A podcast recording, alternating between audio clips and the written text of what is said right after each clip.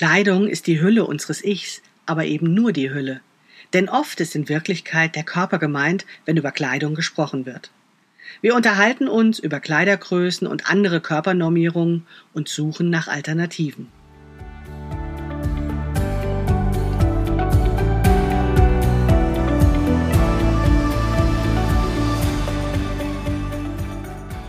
Hallo und herzlich willkommen zu Past, dem Podcast von Krafteln.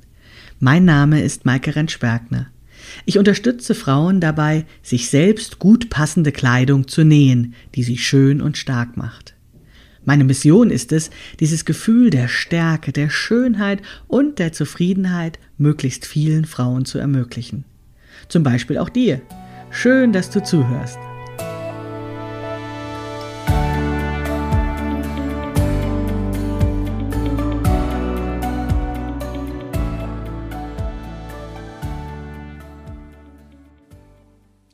Hallo und herzlich willkommen zum Past-Podcast von Krafteln.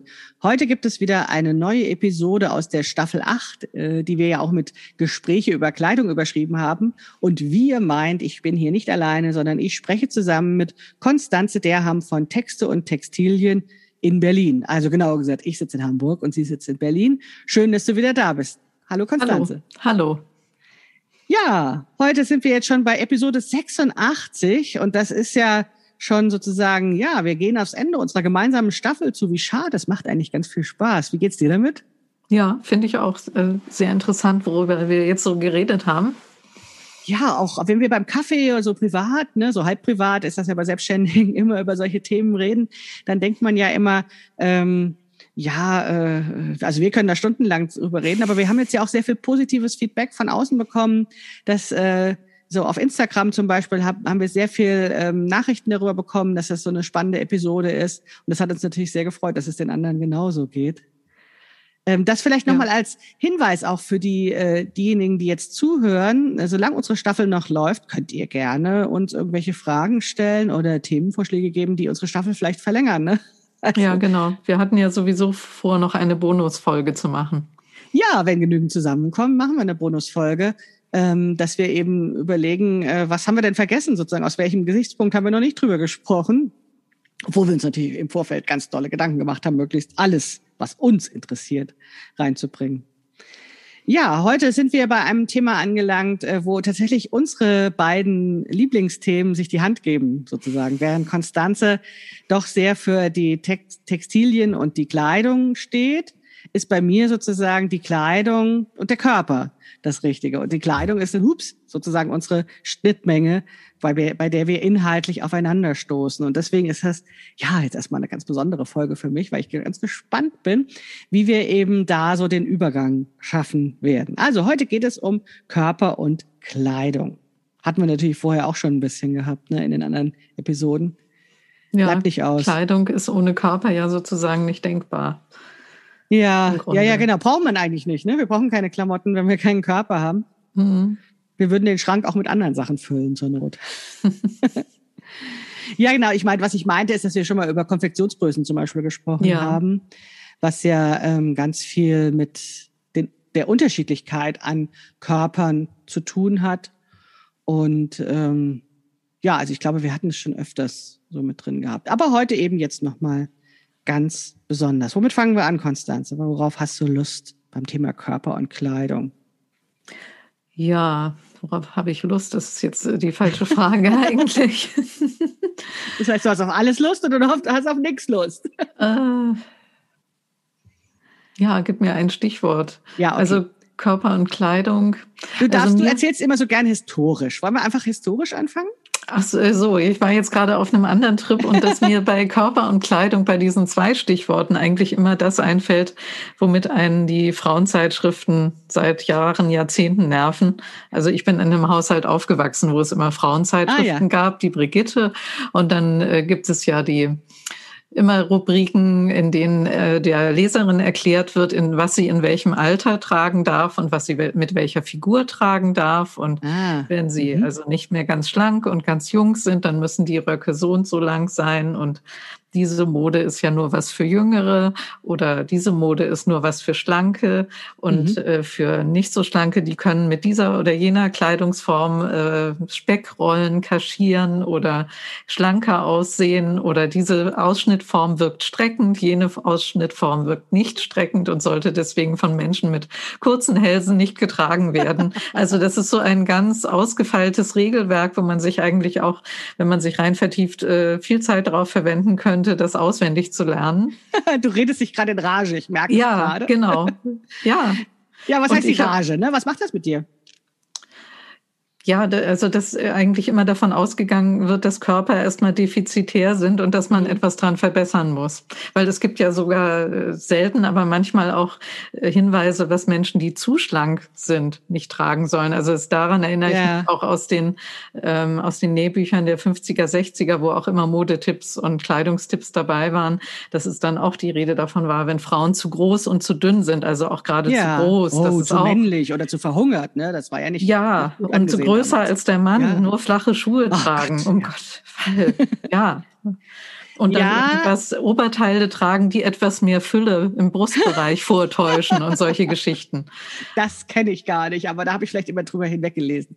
Ja, ja ähm, mm, die Rage verstehe ich natürlich. Denn äh, das, das wichtigste Stichwort, was du eben gesagt hast, der Körper wird als defizitär betrachtet. Also es gibt sozusagen etwas, was wir lernen sollen, damit was besser wird. So. Und das ist natürlich was, was mich in Rage bringt, ja, weil das kann ich gar nicht ab, dass man irgendwie sagt, dass Körper irgendwie minderwertig oder der eine besser als der andere ist oder sowas.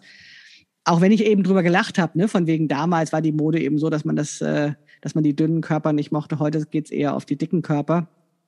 Aber genau dieser Gedankengang ist ja etwas, was mich sehr, sehr ärgert, weil damit wird ja eine Aufgabe ähm, insbesondere an uns Frauen gegeben, uns da irgendwie zu verbessern.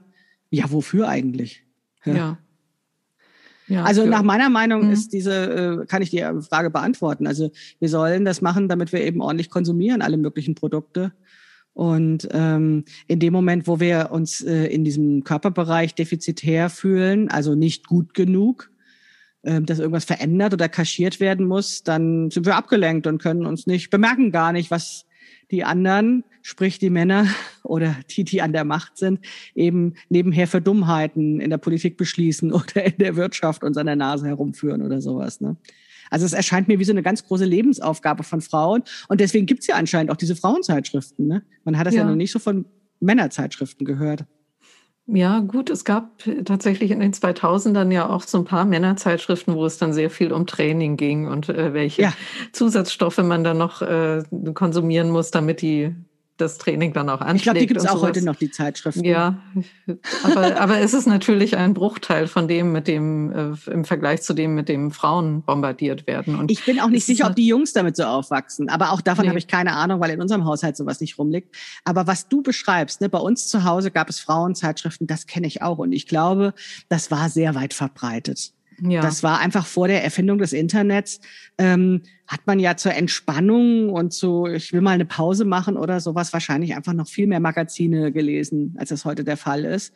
Heute nehmen wir irgendwie uns die Social Media zur Hand, um da irgendwie rumzuscrollen. Und dann gab es wahrscheinlich in sehr vielen Haushalten solche Frauenzeitschriften und die sind tatsächlich gespickt voll gewesen mit Ratgebern, um uns besser zu machen. Ja, genau. Und das ist natürlich eine lebensfüllende Aufgabe, wenn man das so ernst nimmt. Dann noch mit seinem äh, um 30 Prozent niedrigeren Gehalt im Vergleich zu den Männern dann irgendwelche Produkte zu kaufen. Ja. Und sich voll reinzustressen, dass man nicht so aussieht wie die Zeitschriftenmodels. Na, ich kann das immer verstehen mit diesem sowas wie Stilratgeber oder sowas, dass das dass es eine Unsicherheit gibt. Was darf ich denn? Was kann ich denn? Oder sowas, ne? Also was, mhm. was ist okay? Weil man, weil ich das schon erlebe bei unsicheren Menschen, dass die eben nichts falsch machen wollen und dass das so ein auf Nummer sicher gehen ist. Also dieses, ähm, äh, ich will nicht auffallen negativ oder sowas. Ne? Also das ist halt einfach, das gibt dann so ein Gefühl der Sicherheit, wenn eine Expertin ähm, dann sagt, so ist die Regel. Ne? Also wenn das, mhm. dann das oder sowas. Ja, also das kann ich verstehen. Und dann freue ich mich natürlich, wenn zum Beispiel jemand, die, die eher unsicher ist, sich dann vielleicht irgendwas traut, weil sie dann dadurch diese Sicherheit bekommen hat, ne? dass es irgendwie sie nichts falsch macht oder sowas. Was ich nur ähm, interessant finde, ist, du sagst, das hätte man auswendig lernen können, diese vielen Ratgeber. Mir geht das so, ich habe das schon hunderttausend Mal gelesen und ehrlich gesagt vergesse ich das dann immer wieder auch, was das jetzt ist. So. Das ist echt. Ja, auf der einen Seite, manche Sachen vergesse ich so. Also was weiß ich, welche, welche Hose für welchen Figurtyp oder sowas ist. Aber ich weiß auch, dass ich ein, ein, mein halbes Leben lang immer auf der Suche nach Wickelstrickjacken war, weil ich irgendwann mal gelesen hatte, dass also nur die Wickelstrickjacke die richtige Strickjacke für Frauen mit viel Busen ist. Aha. Ja, siehst du mal, sowas setzt sich dann fest. Also ich finde auch so eine gewisse Berechtigung haben solche Beratungs- Zeitschriften, Artikel oder Bücher oder, oder mhm. Internetbeiträge ja schon, weil es gibt natürlich soziale Situationen, denke ich mal, wo man sich natürlich fragt, wenn man die, ähm, die einem nicht so geläufig sind, was ziehe ich mhm. denn dazu an? Also was ziehe ich zu einem Vorstellungsgespräch ja. an oder was ziehe ich an ähm, in die Oper oder ja, das knüpft an unsere letzte Episode bei an, ne? irgendwelchen Anlässen. Also da gibt es ja tatsächlich ähm, Situationen, die man nicht so oft erlebt, wo man unsicher ist, was ist angemessen, was ziehen andere Leute bei so einer Situation an, wie kann man sich dann quasi in diese Gruppe einfügen oder ja nicht raus, so unangenehm rausstrechen äh, im Vergleich zu den anderen Leuten, die diese Veranstaltung besuchen. Das finde ich auch ganz berechtigt. Bloß äh, immer, wenn es halt auf dieses Schlankmachen oder Kaschieren oder ja. Auspolstern ja. geht, das ist dann ja, ja, weil das hatten wir in der letzten Episode. Ne? Da ging es um die Zugehörigkeit, ne? um die, ja. um dieses, ähm, ich will zu einer Gruppe gehören, ich möchte anerkannt werden, ich möchte nichts falsch machen oder sowas. Ich möchte Aber, kompetent wirken. Ja, genau. Das hatten wir in der letzten Episode. Und jetzt sind wir, glaube ich, noch persönlicher. Ne? Wir sind noch ja. dichter am Individuum dran mit dem, was wir heute besprechen wollen. Und da geht es tatsächlich darum, ähm, nichts falsch zu machen und richtig zu sein, sich richtig zu fühlen als Individuum. Und ähm, ich glaube, das funktioniert so gut, weil wir so verletzlich sind an der Stelle, weil wir sind ja der Körper. Ne? Also wir, ja. das, wenn dann unser Körper als defizitär beschrieben wird, als etwas, was nicht richtig ist, was verändert werden soll oder zumindestens, wenn man sich verändern kann, soll es wenigstens versteckt und kaschiert werden, damit wir damit niemanden belästigen, dann bedeutet das ja auch im übertragenen Sinne, ich bin nicht richtig und ich soll mich möglichst unsichtbar machen, ich soll nicht so viel Platz einnehmen, weil ich nicht gut genug bin. Und das ist natürlich total kränkend. Ja, auf jeden Fall. Und vor allem ist es ja auch so, dass durch diese mediale Darstellung manche Problemzonen, also in Anführungsstrichen, überhaupt erst definiert werden. Also äh, dadurch, dass man ihnen einen Namen gibt, ja. ähm, sind sie gewissermaßen in der Welt. Also ich weiß noch, dass ich, als ich in der Brigitte das erste Mal das Wort Orangenhaut gelesen habe, da dachte ich, was ist das denn? Aber äh, ne, man ja. lernt dann als Mädchen, wenn man äh, solche Medien konsumiert, mit der Zeit, was das ist und dass es ein riesen Schönheitsproblem ist. Und ja. wenn einem das keiner gesagt hätte, ich weiß nicht, vielleicht wäre dieses Phänomen irgendwie vollkommen an einem vorbeigegangen.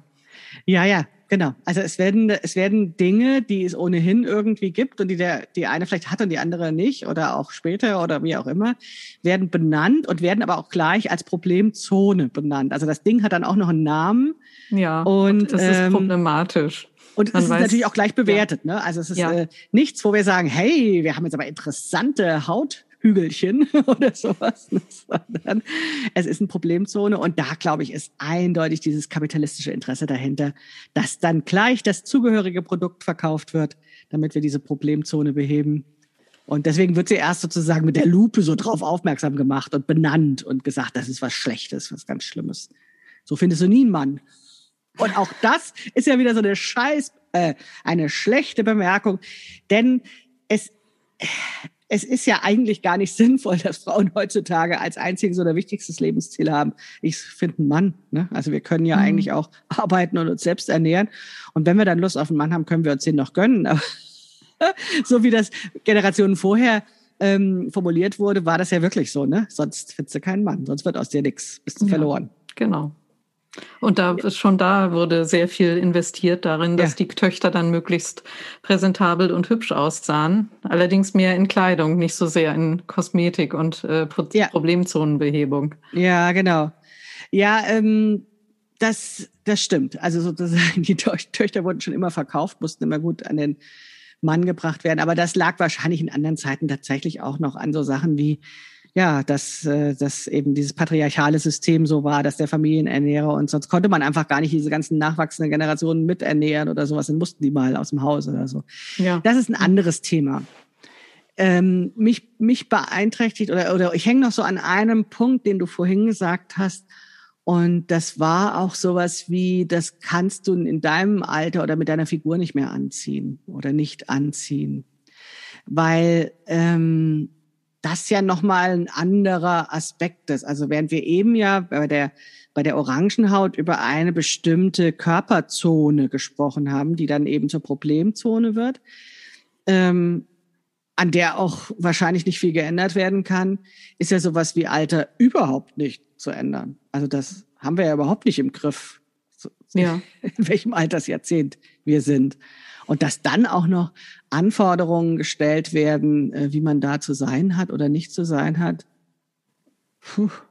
Ja, das und dass einem Kleidervorschriften im Grunde aufoktroyiert werden sollen, ja. indem so eine Meinung eingepflanzt wird, dass man als Frau über 40 keine kurzen Röcke mehr tragen darf. Das wird Warum dann so eigentlich? postuliert, als wäre das ein Gesetz. Wird das eigentlich begründet? In diesen in diesen Ratgebern so? Ich kann mich gar nicht erinnern. Was ist die Begründung? Warum darf eine ja. Frau über 40 oder 50 bestimmte Sachen nicht mehr anziehen?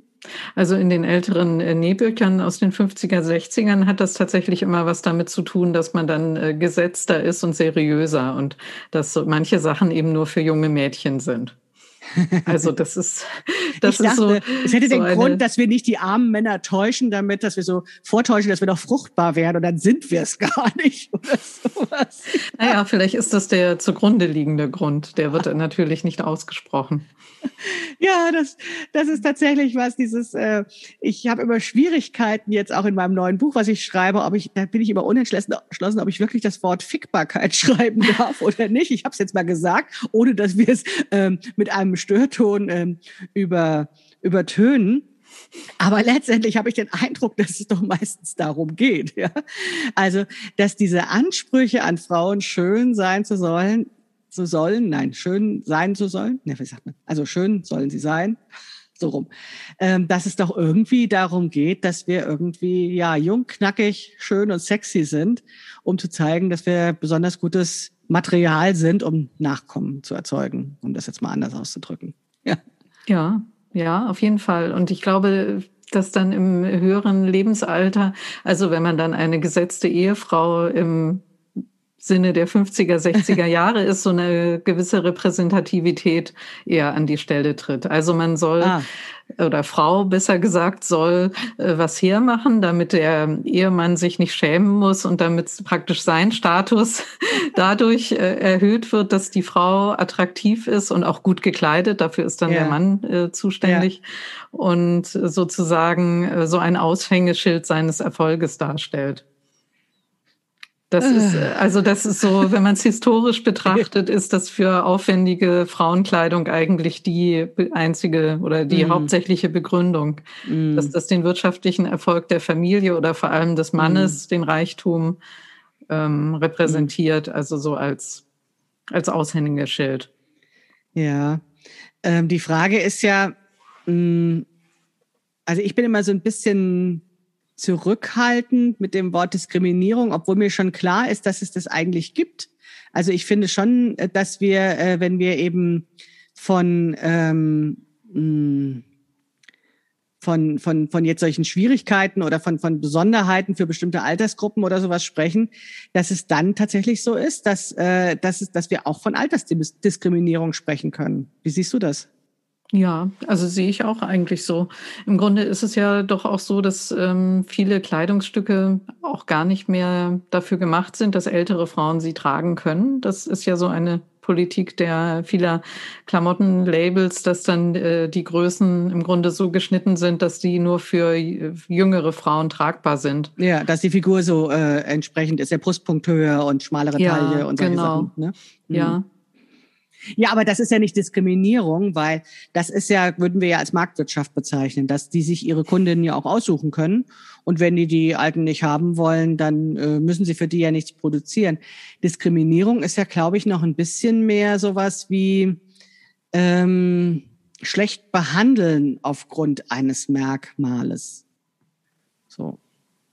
Und ist das wirklich schlecht behandelt? Es ist nur halt mit dir ich will halt für die anderen. Na, es ist an ja, der Grenze. Ne? Ja, es ist ein bisschen an der Grenze, weil ja die marketingrelevante Zielgruppe ist doch auch die äh, von, ich weiß nicht, von 25 bis 49 oder von 20 bis mhm. 49. Mhm. Und alles über 49 ist dann nicht mehr interessant, obwohl das ja eigentlich das Lebensalter ist, in dem man am meisten Geld hat, ja. würde ich mal sagen, in den meisten Fällen. Habe ich nie also verstanden, warum die immer auf die jungen Leute abzählen. Ja, ne? ja, die haben ne? alle keine Kohle. Ja. ja. Ja, das hat man so oft den Eindruck, ne, dass irgendwie ähm, da tatsächlich die jungen Leute angesprochen werden. Aber ich glaube, das liegt auch daran, dass das eben das Ideale ist. Ne? Also ähm, ich glaube, dass wir ganz stark damit konfrontiert sind, dass es sowas wie Normschönheit, Normkörper gibt. Und es ist halt neben bestimmten äußerlichen Merkmalen zählt auch das Merkmal der Jugend.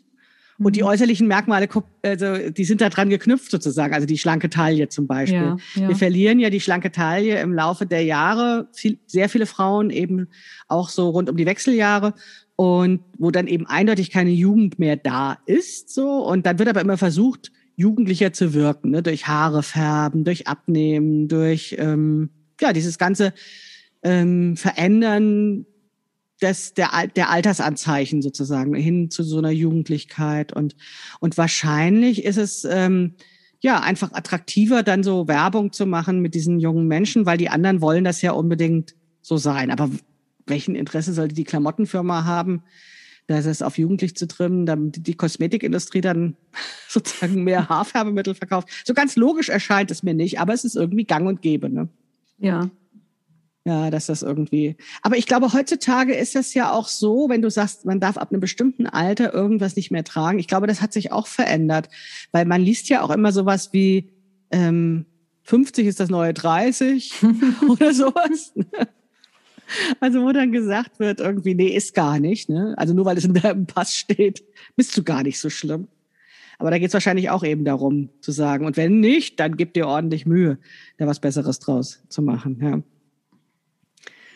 Ja, das ist wirklich ein Thema, was mich sehr berührt. Ähm, dieses ähm, Gefühl oder Frauen das Gefühl zu geben, sie sind nicht gut genug. Und ja. ähm, mhm. und das, äh, was, was mich wirklich dann sozusagen, also wo es für mich immer am deutlichsten wird, ist das Wort kaschieren. Also das finde mhm. ich einfach so furchtbar. Ja. ja. Ähm, dieses, äh, dieses, du musst das verstecken. Das, also du kannst uns das nicht zumuten, diesen Anblick, ja. Hey, was ist denn das für eine Herangehensweise? Ja. Also warum darf nicht einfach jeder so sein, wie er oder sie ist? Ja.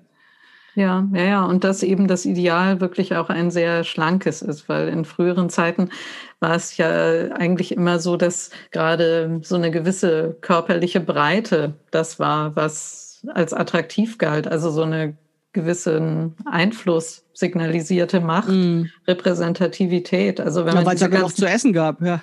Ja, aber auch wenn man diese Herrscherinnenporträts anschaut, ja. zum Beispiel, also ob man nun Katharina die Große nimmt oder Elisabeth die Erste auf ihren Porträts, äh, was das immer für prächtige, ähm, selbstbewusste, breite ja. Frauen sind. Ja. Also auch natürlich durch diese Röcke mit diversen Unterkonstruktionen, die dann die Figur besonders breit machen und eindrucksvoll. Aber ich finde das äh, ganz interessant, dass, also, dass wir jetzt zwar Oversized-Mode haben, aber die nicht wirklich dazu beiträgt, äh, Frauen breiter zu machen. Das die Oversize-Mode will genau das Gegenteil. Ich bin genau. der festen Überzeugung, genau. dass die Oversize-Mode... ein kleines Mädchen sein, das ja. Äh, Papis Pullover angezogen ja. hat, so mit zu langen Ärmeln und ganz so ein genau. zartes, reges Geschöpf. Genau. Was mit großen Augen aus dem zu großen Männeroberhemd rausguckt. Und dann frierend die Teetasse festhält. Ja, ja so genau. mit beiden Händen, damit die auch beide genau. noch was abbekommen. Ja, ja, ja, ganz genau. Ja, ja, genau. Darum geht es bei der Oversize-Mode. Und deswegen habe ich das auch jahrelang nicht anziehen mögen, weil für mich war das immer als dicke Frau eben mit Kaschieren verbunden, ne? nach dem Motto, zeig nicht so viel ja. von deinem Körper. Ähm, und mir war ja auch klar, dass ich nie dieses, dieses Bild des frierenden Töchterleins, was den Pullover von Papa anhat, mhm. ähm, ja, wirklich erzeugen könnte mit dieser Art von Mode. Ja, also und das ist auch ist ein Thema, wo ich ganz äh, da gerate ich in Rage.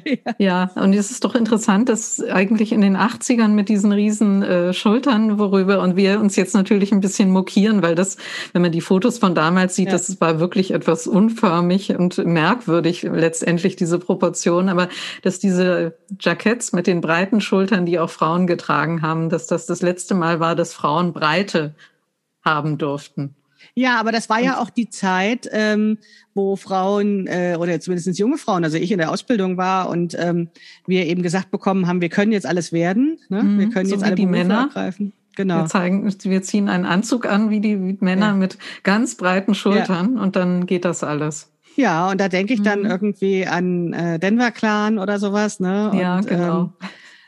Ähm, und ja, eben an, an so dieses Gefühl, ähm, ja, ich ziehe mir etwas an, um um breiter zu werden, ja, um mehr Standing zu haben, sozusagen. Ja, ne? Genau. Mhm. Da gibt's ja diesen wunderbaren Film Die Waffen der Frauen. Ich ja. glaube, auf Englisch heißt der Working Girl, wo äh, Melanie Griffiths, die Sekretärin, irgendwie dann die Chefinrolle übernimmt, ja. während ihre Chefin sich das Bein gebrochen hat und irgendwie so einen Finanzskandal aufdeckt. Und da fängt es, glaube ich, auch damit an, dass sie als Sekretärin auch eher so einen kurzen Rock und irgendwie so ein Blüschen und alles so ein bisschen mädchenhaft trägt. Mhm. Und dass sie dann auch diese Jackets mhm. anlegt und so ein mhm. Kostüm mit so ganz knalligen, scharf geschnittenen Schultern anzieht.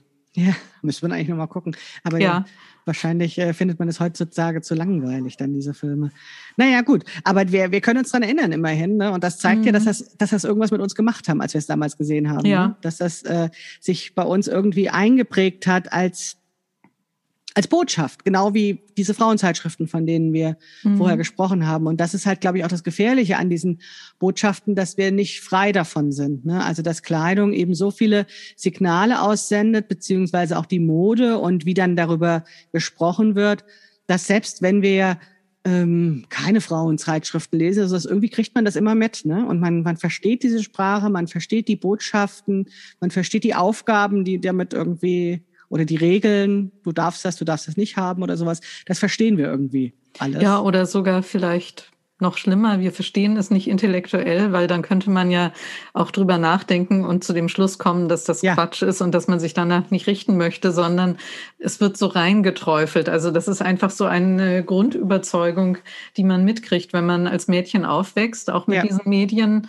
Und ich glaube, es ist sehr schwer, davon wieder wegzukommen, einfach weil, weil man das nie intellektuell sich nicht damit befasst, äh, befasst hat, also nicht ja. irgendwie das auseinandergedröselt hat und gesagt hat, okay, hat das jetzt Hand und Fuß und ist, ja. die, ist das logisch oder ähm, sind das Schlussfolgerungen, die ich mittragen kann, sondern das ist einfach sowas, was so reinsickert.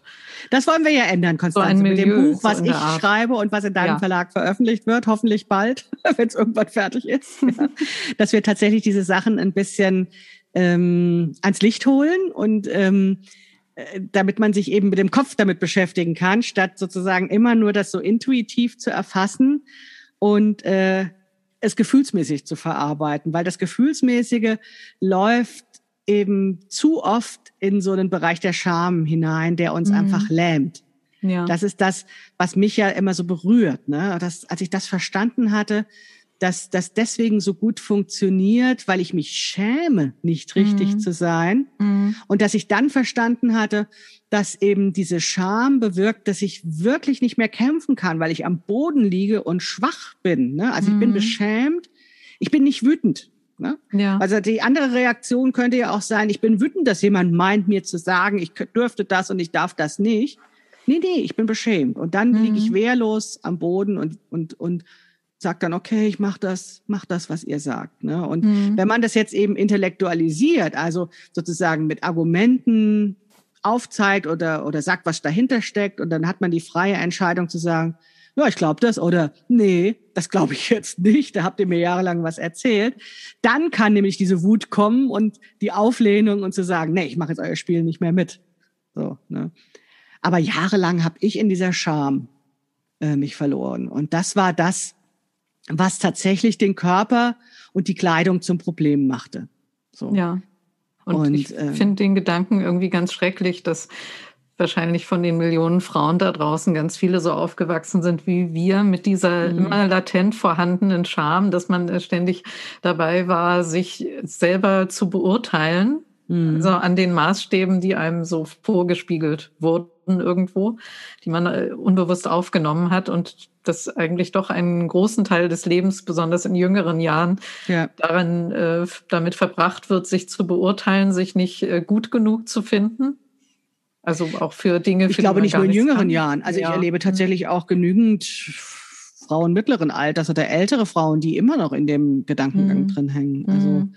Vielleicht ist es ähm, in jüngeren Jahren tatsächlich noch auch stärker mit diesem Aufbruch in den Beruf und Partnerwahl und so weiter begründet. Aber wir wissen ja alle, dass Ehen auch nicht halten für immer. 50 Prozent der Ehen werden geschieden.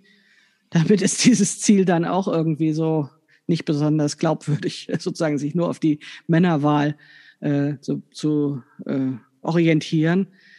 Ähm, ich, und ich glaube, dass es tatsächlich eben mm, uns Frauen oder viele Frauen ihr Leben lang beschäftigt, ja. Also ich weiß nicht, ob das irgendwann mal aufhört.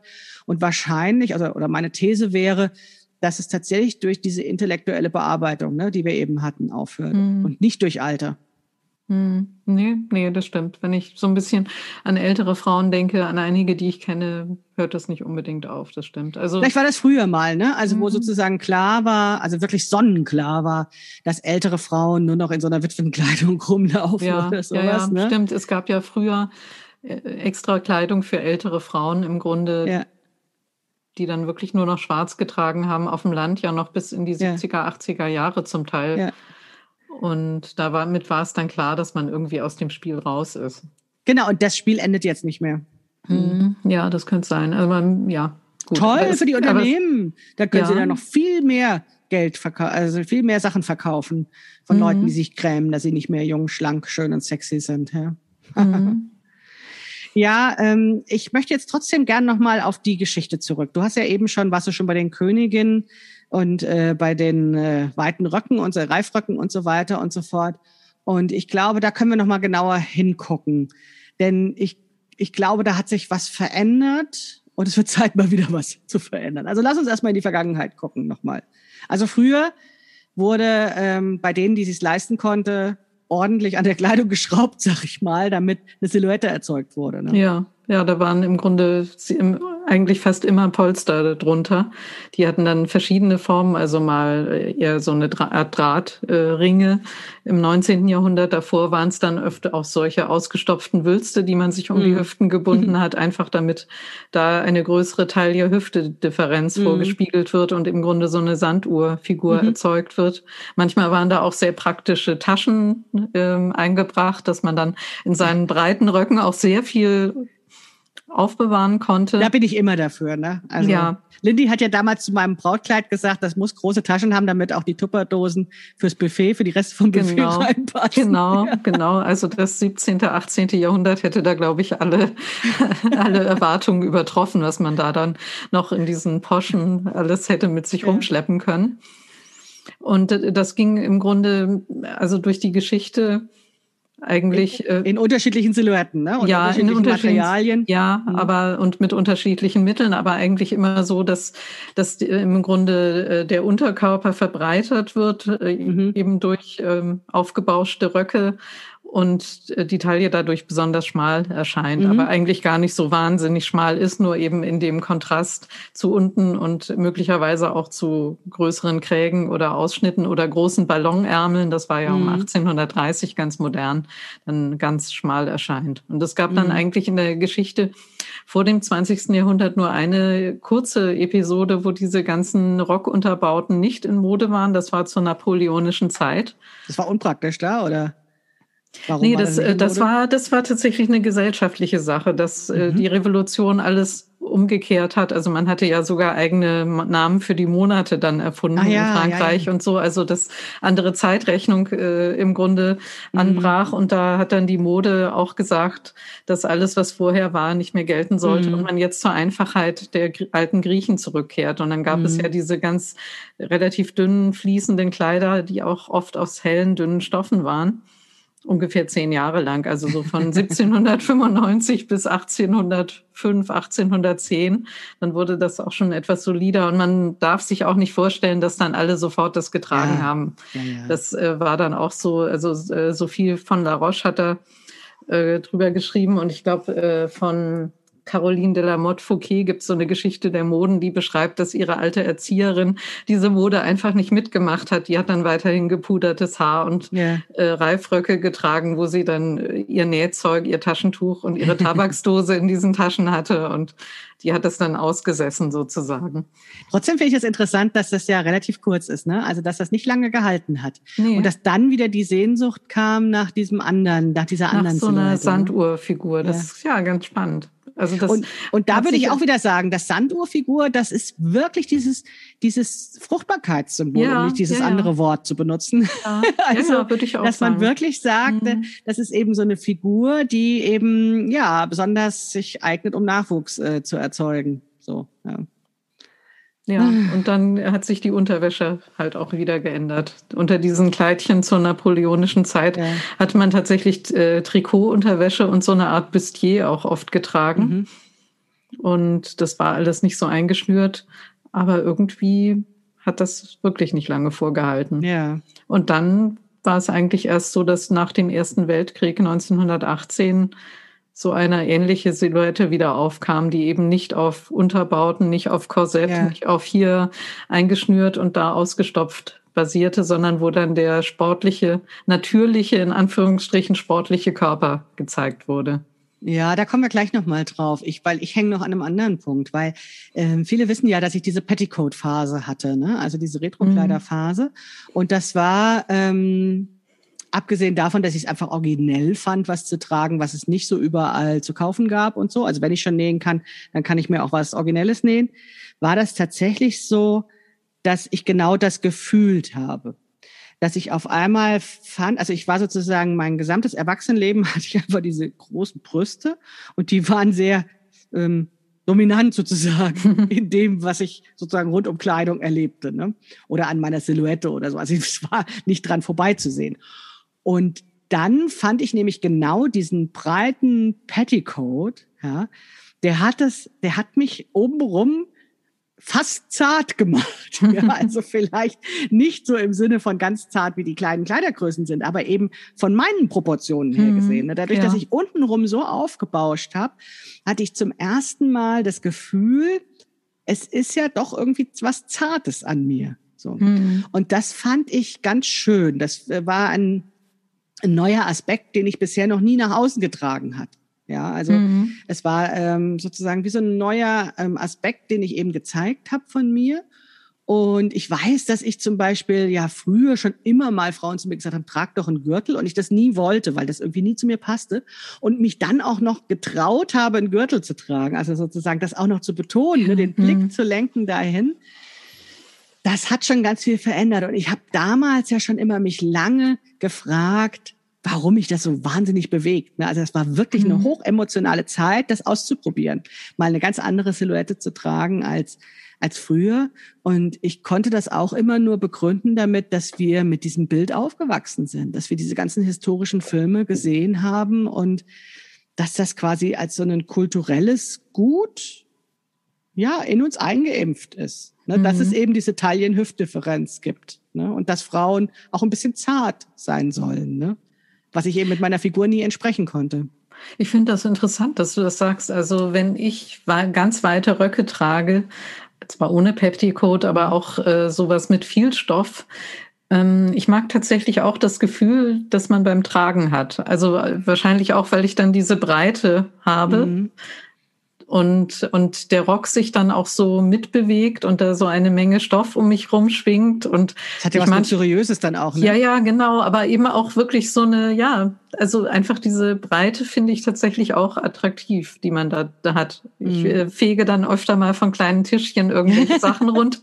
Ja, das runter mit dem Rock, weil ich nicht aufpasse oder so, oder das dann eben auch nicht gewöhnt bin, weil ich trage das auch nicht so oft. Ja. Aber irgendwie ja, so was Luxuriöses, so ein, ja, so Raum einnehmen einfach. Mehr Raum ja. einnehmen, als man ähm, einnimmt, wenn man irgendwas Schmales trägt oder vielleicht gar noch so eine äh, Leggings und äh, darüber irgendwie einen, ja, ja, einen überdimensionierten Pullover wie von Papa. ja, das ist, glaube ich, sowieso auch eine der ganz großen Regeln, die Frauen sehr subtil beigebracht werden, möglichst wenig Raum einzunehmen. Mhm. Ja. Und äh, sich nicht so wichtig zu nehmen und sich zurückzuhalten und den anderen die Bühne zu bieten. Ne? Und ähm, das war auch was, was mich als dicke Frau immer schwer beschämt hat, dass ich so viel mhm. Raum einnehme. Mhm. Also wenn ich zum Beispiel, ich habe Jahrzehnte meines Lebens damit verbracht, in öffentlichen Verkehrsmitteln an der Scheibe zu kleben, wenn ich mhm. auf so einem Zweiersitz ja. saß, ja, damit ich dem anderen nicht Platz wegnehme oder sowas.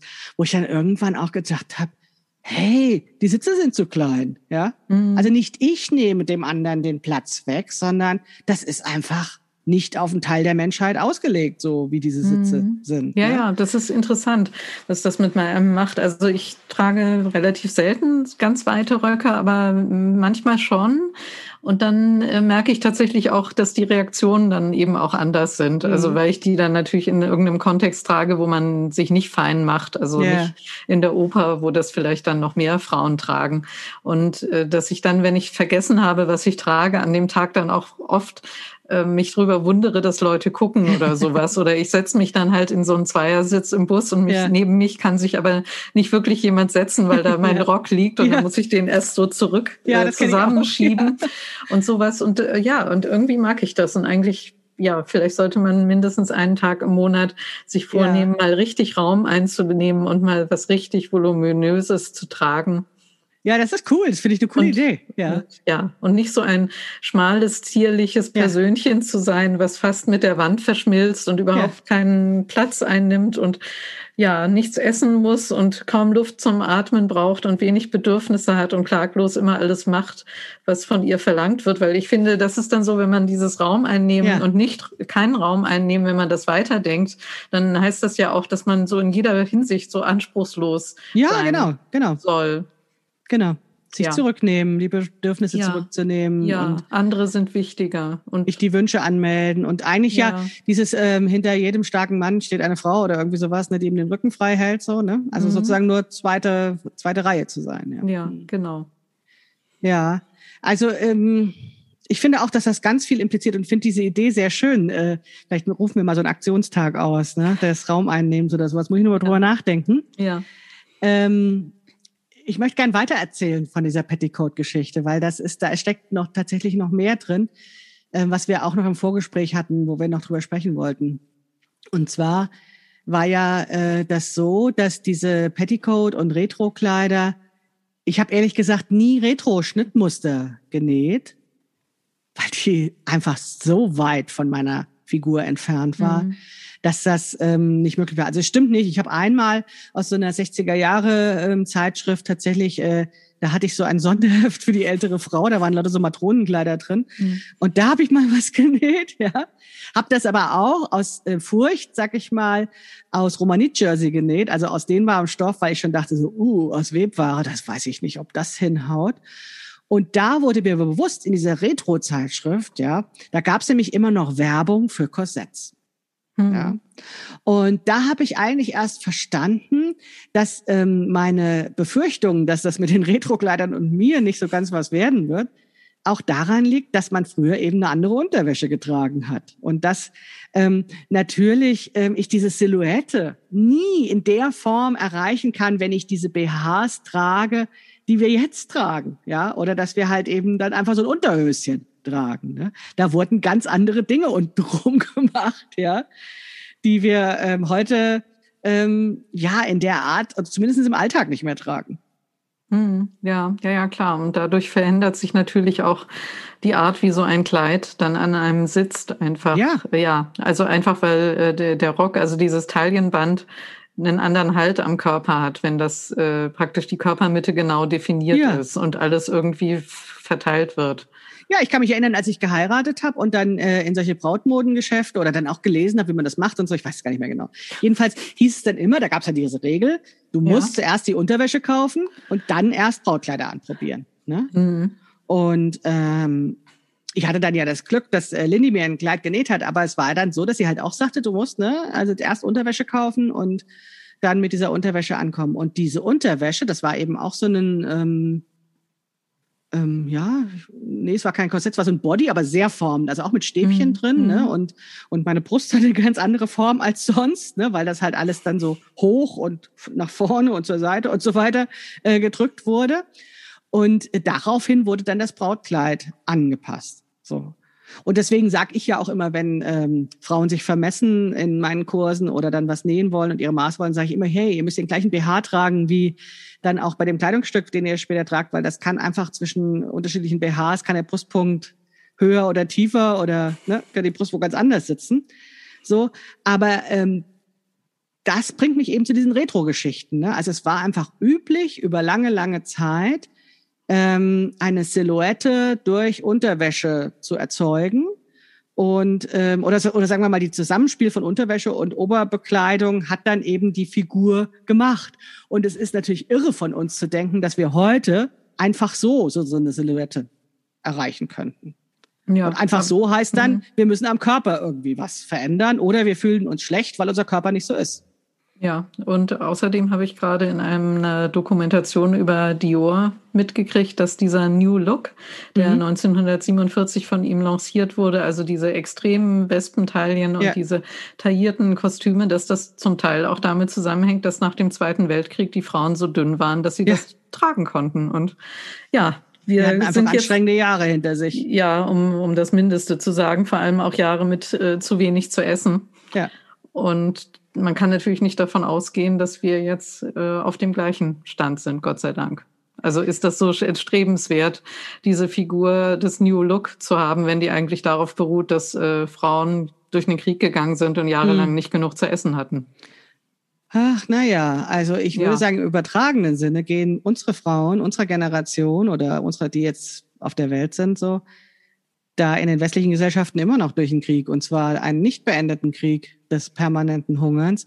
Und das Perverse ist ja sogar so, dass sie auch noch freiwillig hungern, damit sie eben dann diese Körperform erreichen, statt sozusagen die Unterwäsche anzuziehen, die die erreichen könnte.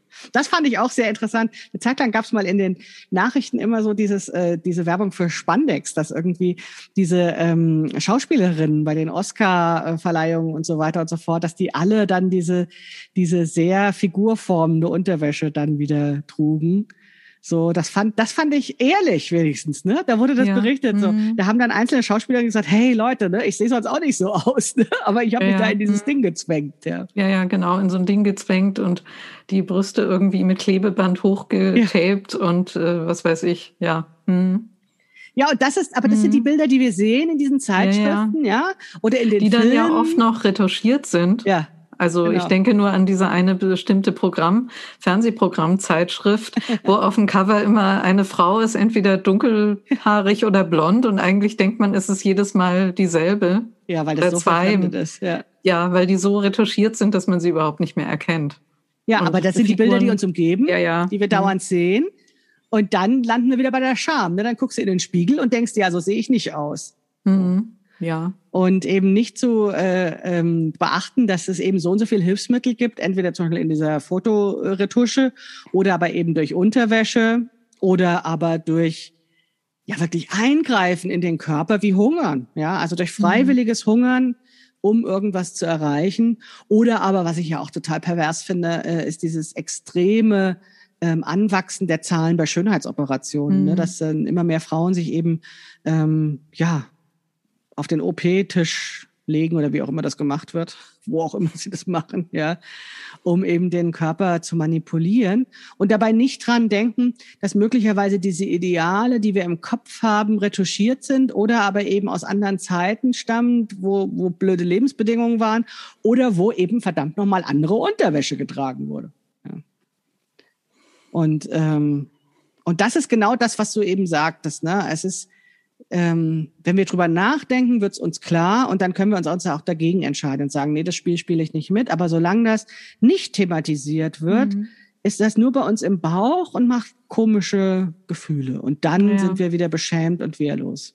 Genau, und deswegen wäre es wichtig, dass du dein Buch schreibst tatsächlich, damit man das auseinander ähm, fieseln kann und äh, als eigentlich klar wird, dass wir gerade den falschen Kampf führen, dass das auch so ja. ein Kampf um diese Figur, dass das auch was ist, was man gar nicht gewinnen kann mit den Mitteln, die man anwendet, dass das einfach nur so eine, ja, ja also eine fruchtlose Beschäftigung auch ist, die einen von wichtigeren Dingen abhält.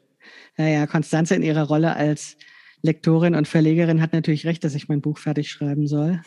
Aber nicht nur, weil sie es endlich haben will, sondern weil es, ja, weil ich es natürlich schreibe, weil ich genau das will, ne? Dass, mhm. äh, dass dieses, äh, dass diese komischen Gefühle sich auflösen und dass man eben so ein paar Hintergründe kennt, wie sowas kommt. Deswegen machen wir ja auch diese Podcast-Staffel, um da eben zum Denken anzuregen, weil ich es gibt da ja oftmals kein richtig und kein falsch, sondern es geht darum, dass man eben ein paar Hintergründe erfährt, dann selbst denkt, vielleicht nochmal selbst nachrecherchiert und guckt und sich eine Meinung bildet und sich dann aber bewusst dafür oder dagegen entscheidet, ob man mhm. bestimmte Dinge mitmacht oder nicht. Ja.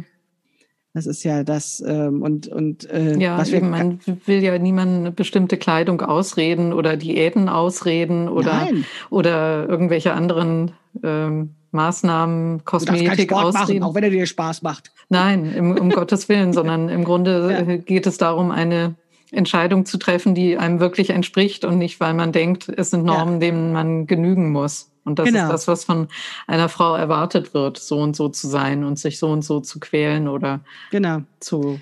Und das Verrückte an diesen Schönheitsnormen ist ja, dass sie eben nicht erreichbar sind. Also es geht ja im Prinzip aus, oder es geht im Prinzip darum, ein unerreichbares Ziel zu haben. Und deswegen ist das, was wir am Anfang von der Altersdiskriminierung hatten, auch so extrem gemein, weil das ja wirklich ganz klar ist, es ist unerreichbar. Also wir können die Zeit nicht zurückdrehen. Also wir mhm. werden einfach älter und äh, so ist das Leben. Ja. Und ähm, und das ist eben das, warum ich eben das Kleidungsthema auch so spannend finde. Denn ich bin irgendwann zu dem Schluss gekommen, die belügen uns. Wir können den Körper weniger verändern, als uns immer eingeredet wird. Also nach meiner Erfahrung ist es einfach so, dass ähm, zwar Diäten überhaupt kein Problem sind. Ne? Das ist ja Mathematik, ne? dass man einfach mhm. sich mehr bewegt und weniger isst und dann nimmt halt der Körper das aus den Vorräten. Aber wenn das so einfach wäre, hätten wir ja um uns rum nur dünne Leute. Ja? Sondern die Beobachtung ist ja, dass eben die meisten Diäten dick machen, weil die meisten Leute nach Diäten dann noch wieder mehr Gewicht zulegen und das auf Dauer nicht halten können. Und das habe ich, weil mir das ja auch so eingeredet wurde von der Gesellschaft, immer als persönliches Versagen gesehen. Mhm. Und irgendwann, also nachdem ich das drei, vier, fünf Mal erlebt hatte, ne, viel abgenommen und dann es eben nicht geschafft, das zu halten, ähm, und dann äh, eine Form von Resignation auch entwickelte, die aber ja auch wieder schwächend ist, ne? weil dann habe ich ja das Gefühl gehabt, ich habe verloren.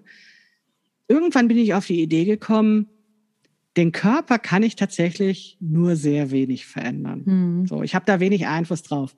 Und wie großartig ist es, dass ich ja noch eine zweite Haut habe, die Kleidung, wo ich dann tatsächlich ja noch viel mehr Auswahl habe oder vielleicht durch irgendwelche Hilfsmittel, von der wir vorhin gesprochen haben, eben eine Silhouette erzeugen kann oder einen Look erzeugen kann oder eine Wirkung, eine Ausstrahlung, ja, mhm weil ich da eben munter Dinge mixen kann oder ähm, ja gestalten kann. So und äh, vor allen Dingen, wenn ich nähe, weil zu ja. kaufen gab's das nicht immer alles. Ja, genau.